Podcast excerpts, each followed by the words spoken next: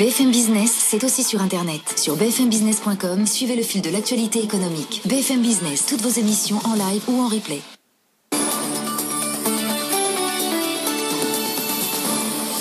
Merci d'écouter et de regarder BFM Business. Il est 18h30. Tout de suite, le journal avec euh, Faiza Younzi. Bonsoir, Faiza. Bonsoir, Edwige. Bonsoir à tous. Et juste avant de parler de la note de l'INSEE sur le quatrième trimestre qui pourrait être en récession, euh, on vient d'apprendre que le président de la République, Emmanuel Macron, devrait s'exprimer en milieu de semaine prochaine sur les conditions du déconfinement. Pour l'instant, nous n'avons pas plus d'informations. Alors, donc, après le rebond, fort rebond du troisième trimestre, l'INSEE anticipe un nouveau recul du PIB pour le quatrième trimestre. Oui, sans surprise, il devrait rechuter dans une fourchette comprise entre moins 2,5 et moins 6%. C'est la conséquence évidemment des mesures sanitaires qui sont appliquées depuis le début de la deuxième vague de l'épidémie.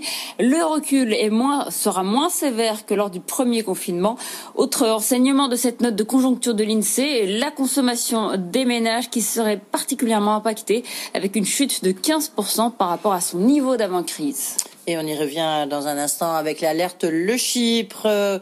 Les commerçants, bah d'ailleurs, ils réclament au président de la République une réouverture en urgence. Ouvrir ou nous faire mourir, c'est ainsi que démarre la lettre que plusieurs fédérations de commerçants lui ont adressée aujourd'hui. Euh, pour le moment, la réouverture des commerces est envisagée pour le 1er décembre, mais ils ne veulent pas passer à côté du Black Friday qui a lieu quelques jours avant. En attendant, les réunions se poursuivent à Bercy sur la préparation d'un nouveau protocole sanitaire. Le détail avec Thomas Schnell. Rouvrir le plus tôt possible, c'est la volonté de Bercy et des marchands. Et il y a urgence, clame le président de la Confédération des commerçants de France. Francis Palombi le répète, ils sont à bout. Il y a des gens qui vont péter un boulon.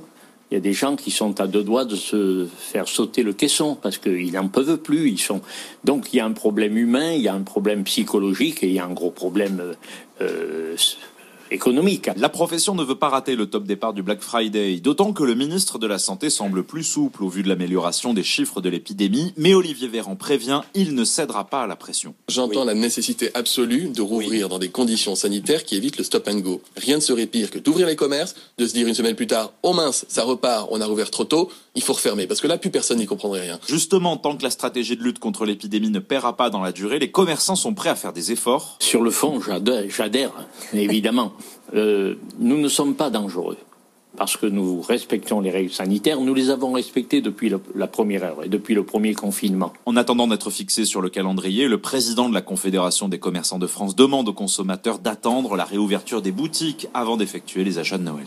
Et les fédérations sportives tirent elles aussi la sonnette d'alarme. Leurs difficultés économiques étaient au cœur d'une réunion avec l'Elysée aujourd'hui.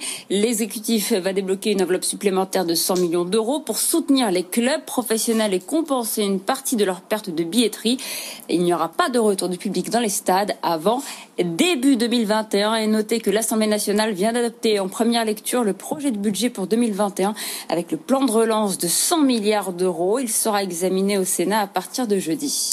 Et sur le sport, j'en profite pour vous dire que juste après l'alerte, le chiffre, c'est donc euh, Frédéric Thiriez qui sera notre invité avec Pierre Rondeau. On parlera de football, mais pas que. On part aux États-Unis avec Joe Biden qui exhorte le Congrès à voter le plan de relance américain à l'économie dans les plus brefs délais.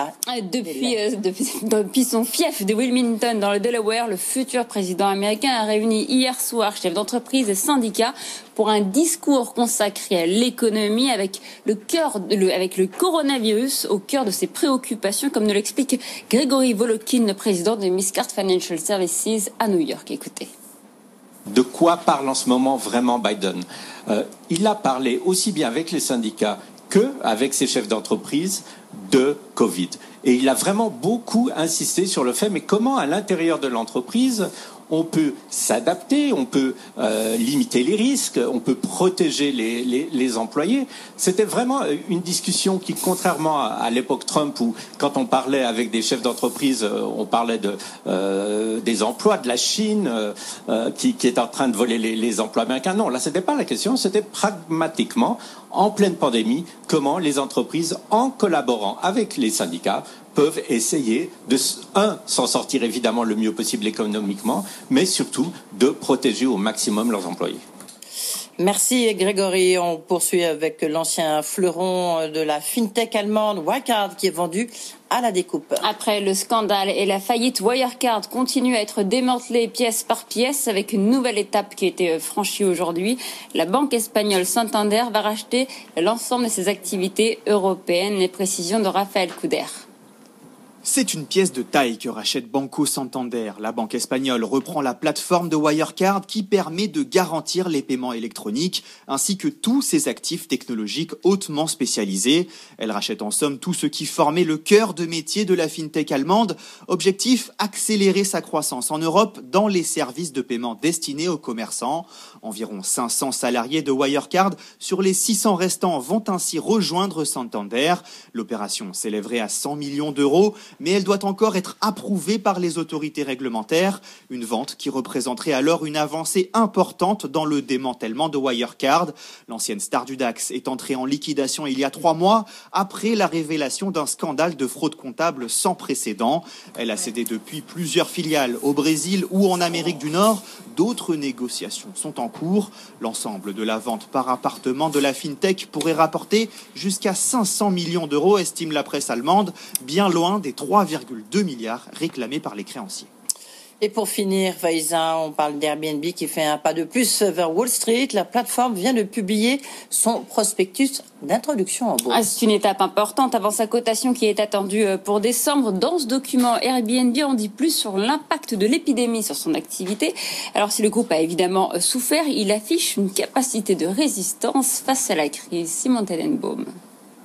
La performance paraissait impensable il y a quelques mois. Airbnb termine dans le vert au troisième trimestre, la saison estivale, avec un bénéfice de près de 220 millions de dollars. La plateforme surfe sur la demande pour des séjours près de chez soi, dans des maisons de vacances, des séjours plus longs aussi pour des citadins qui s'échappent à la campagne pour télétravailler. Ainsi, Airbnb limite la casse sur les neuf premiers mois de l'année, avec un chiffre d'affaires en baisse de 32% et des pertes d'un peu moins de 700 millions de dollars. Si la fin de l'année s'annonce morose, avec la seconde vague, la plateforme voit dans ses chiffres l'illustration de sa capacité d'adaptation, alors que le groupe avait au printemps levé 2 milliards de dollars dans l'urgence et licencié un quart de ses effectifs. Airbnb va donc de l'avant avec son introduction en bourse. Le groupe viserait une valorisation entre 25 et 30 milliards de dollars. Merci Faiza Younzi. On se retrouve euh, évidemment à 19h30 tout de suite. L'alerte le Chypre.